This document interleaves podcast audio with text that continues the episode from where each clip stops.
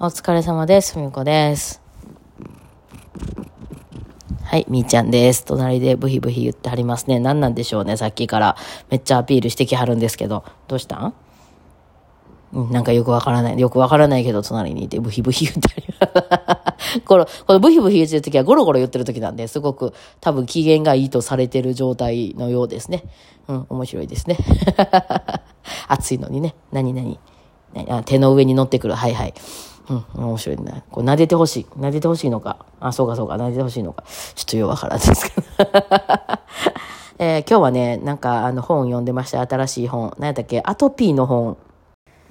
えー大塚先生っていう先生のなんかアトピーの治し方みたいな本で2年ぐらい前に出たやつなのかな？まあ私はアトピーではないです。まあちっちゃい頃なんかちょっと結構ひどかったなんかような感じではありますが、あの今は別にね、そこまででもないので、あのそんなアトピーで苦労してるとかいう話では全然ないけど読んでみた。うん。なんか、あのえーまあちょっとなんかおすすめに上がってたのでね、どうなのかなと思って読んでみたら、やっぱりまああれやんね、あのやっぱり世に回ってる情報って嘘が多いよねっていう話やね。まあ、それ、あの、なんていうの、まあ、アトピー、まあ、わからへん。私アトピーじゃないしね。アトピーの人の本当にひどさ、辛さみたいなのは、その体験してないから、わからへんけども、あの、他にもね、まあ、いろいろ病気とかはいろいろあるやろうけど、で、その、もちろん、この先生が言ってることがただ正しいって全部100%その、盲信みたいな感じするわけでもないし、まあ、まあ、関係ないっちゃ関係ないからね。うん、やけど、やっぱりなんかその、あの、アトピーってなんかこう、ちょうどほっといても良くなる期間みたいなのがあるみたいね。なんかその、こう、急激にこう、こう悪化する時と、そのな、なんかでこう、なんかが引き起き起こしちゃってる時とか、と、あと、あとなんかこう、こう、あの、まあ、弱なったり悪なったりとかを繰り返すみたいなんやけど、それでだんだんこう慢性化してきて、だんだん治りにくくなってくるみたいな感じみたいなんですけど、その、治る時っていうのが、その、何もその治療しなくても、治る時期っていうのがあるらしくて、で、その時に、あの、夜、よ、よく言うその民間医療みたいな、あの、なんかこの、このお茶飲んだら治りますとか、このサプリ飲んだら治りますとかね、あの、ヨーグルトとかどうたらこうたらとか、今いろいろありますやんか。ああいうのがこうバチッとハマった人は、あの、すごいなんかそれで、その、ストレート、ステロイドとかやっても全然治らへんかったけど、これしたら治りました、みたいなんで、なんかこう、おーってなるっていう状況に陥ってるんちゃうかみたいな話で、まあその他にも結構幅広くね、ちょっと話がすごくわかりやすかったですね。あの別にその情報がどうこうっていうのは私は当事者ではないので、あんまり役に立つ役に立たないはないんですですけど、その、考え方というか、一般書やからね、論文とかじゃなくて一般書やからなんかこう、あ、なるほどなと。だから、あの、その先生はやっぱね、一歩踏み込んで、その、要するに、まあ、例えばその、な、あの、二極化してるやん、今どっちか言うと。もうステロイド良くないって言ってる人と、逆に、ステロイド良くないとか言って民間医療したら余計悪化するからそういうの良くないって言ってるお医者さんと、みたいな、なんか、で、じゃあ二極化してんのかしらんよ。まあ、してるイメージなんか。けど、その、なんか、まあ、やっぱりその、専門家に任した方が早く治るんじゃないっていう話を、まあ、してはるんやけど、その先生もね。うん、やけど、なぜそう、その、病、あの、ステロイドが嫌になっちゃって、あの、そういう民間医療の方に行くかっていう原因も探らんといかんわけで、やっぱりその先生たちが、こう、怒ったりとか、なんでこんなひどくなるまでほっといたんやとか、その、あの、あの、書いて、書きむしったんちゃうかと怒ったりとか、いうようなことをする先生がいるから、やっぱり、その、それがもう嫌になって、何倍行ったって治れへんし、みたいな。ので、そういう違う方にこう行ってしまうっていう、あの、話も出るんやろうし、みたいなんで、もうもちろん苦しんでる人はね、それなんと治れば何でもいいからね、なんかそのいろいろ思うところはあるんやろうけど、でも、あの、そういう話もあるんかなっていう。でも、その先生が、例えばその医者がなんでそうやって怒ったりなってしまうっていうのは、まあ、いそ医者が忙しすぎるっていうのもあるやろうし、っていう原因とかも全部ね、あの、上げていって、そもそも疲れてるね、夜勤夜勤とかでいろいろ疲れたりしてる先生も多いっていう話と、あとは、やっぱりそういうお医者さんがいるとこっていうのは医者がトップに立ってること多いから、その、なんていうんですかね、その、やっぱり自分が一番偉いっていうふうに錯覚してしまう人もかなり多くて、うん、だんだんそっちの方に行っちゃうっていう人もいるよねっていう、そういう人もいるよねっていうの、うん、話とか、なるほど、そこまで突っ込んでいろいろ書いてきて、ふらはって、また最後まで読んでないんでね、細かいところとか私は分からへんと思うんですけど、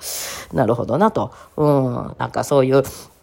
特にね、まあ命とか健康に関わってるところやから、あの、なるほどなと思って、あの、ね、あの、こう、ひどくならへん方がいいからね、なかなか。うん。まあ、一個なんか、例として面白かったのは、よくその、民間療法とかでこれ飲んだら肌が綺麗になりましたみたいな、まあ、アトピーじゃなくても、化粧品とかでも、そのなんか、その、なんかヨーロッパの、あの、ちょっと人里離れた、なんとか村っていうところで使われてる、あの、あの、なんかこの、じゃじゃそこの町の人はむちゃくちゃ肌が綺麗であると。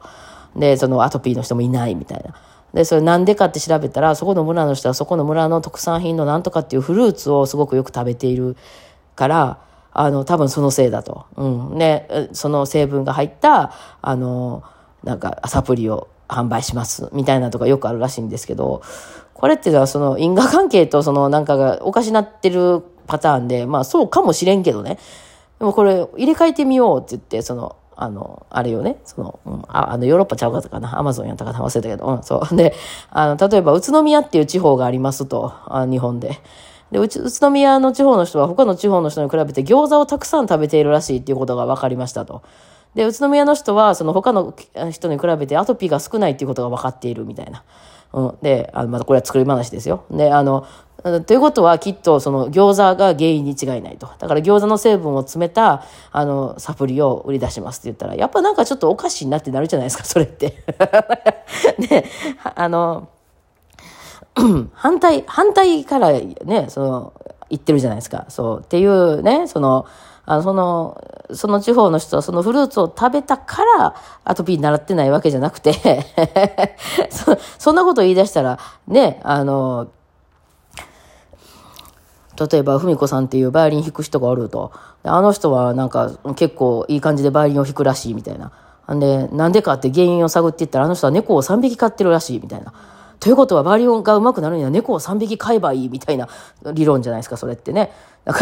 ら、いや、うん、まあ、生地嘘じゃないかもしれないよ。うん、でもさ、そう、そういうのってさ、なんかちょっと、順番逆やんっていう話ね。だからまあそういうこととかに、やっぱりちょっと人間ってどうしても、あの、こう、なんか騙されるじゃないですけど、あ、そうかなと思ってね、やっぱりこう、救いを求めてる人っていうのは、行っちゃったりみたいなこともあるから、まあその辺は気ぃつけなあかんよねって、まあそれでたまたまね、そのちょうどうまい時期にあば合わさって治れば、それは良かったやろうけど、それが原因っていうわけでもないやろうなというようなことで、まあいろいろそのね、理論的に解説してる本でございましたね。まああのわかんない。その人の本がいいのかどうか私はわからないし、なんか評価は結構いい感じにはなってますけど、うん、いわゆるほんまロジカルシンキングって感じですね。まあ最後の方までまだ読んでないんで、まあ興味のある人はね、あの下貼っときますね。そうなんですけど、まああの、それこそね、お医者さんなんかはやっぱり健康とか命とかにかかってきてることやから、ああんまりにもね、間違った情報とかが流れてると、いやいやいやって思ったりもしたくなるやろうなって。でもその先生、やっぱりこの情報は間違ってるよみたいなことをね、一時あの、匿名でブログとかで書いてたらしいんですけど、あの、間違ってるようで書いてたんじゃないか。正しい情報みたいなね。あの、こうやって治療していくと良くなるよみたいな、その今、いわゆる医学で行われてる最前線のあ情報みたいなの出してたんですけど、出せば出すほど、なんかアンチステロイドみたいな人たちにめちゃくちゃ叩かれたみたいなので、いや、なかなかその人の心っていうのはね、正しかったら、正しいものは全部じゃあ OK かっていうわけでもないからね。いや、なんかその辺は思うね。うん。だからそれって、これってバイオリン協会とかでも当てはまんねやろなと思って、うん、まあバイオリンの場合はそれは命に全然直結してへんからさ。別に、うん、めっちゃええっちゃええんやけど、例えばその世に出てるバイオリンの先生の情報とか、まあ YouTube とかでも結構こう、あの出してる情報って、うん、私とかが見たら、え、ほんまかなって思うのはいっぱいある。ただまあ、その、どの先生も、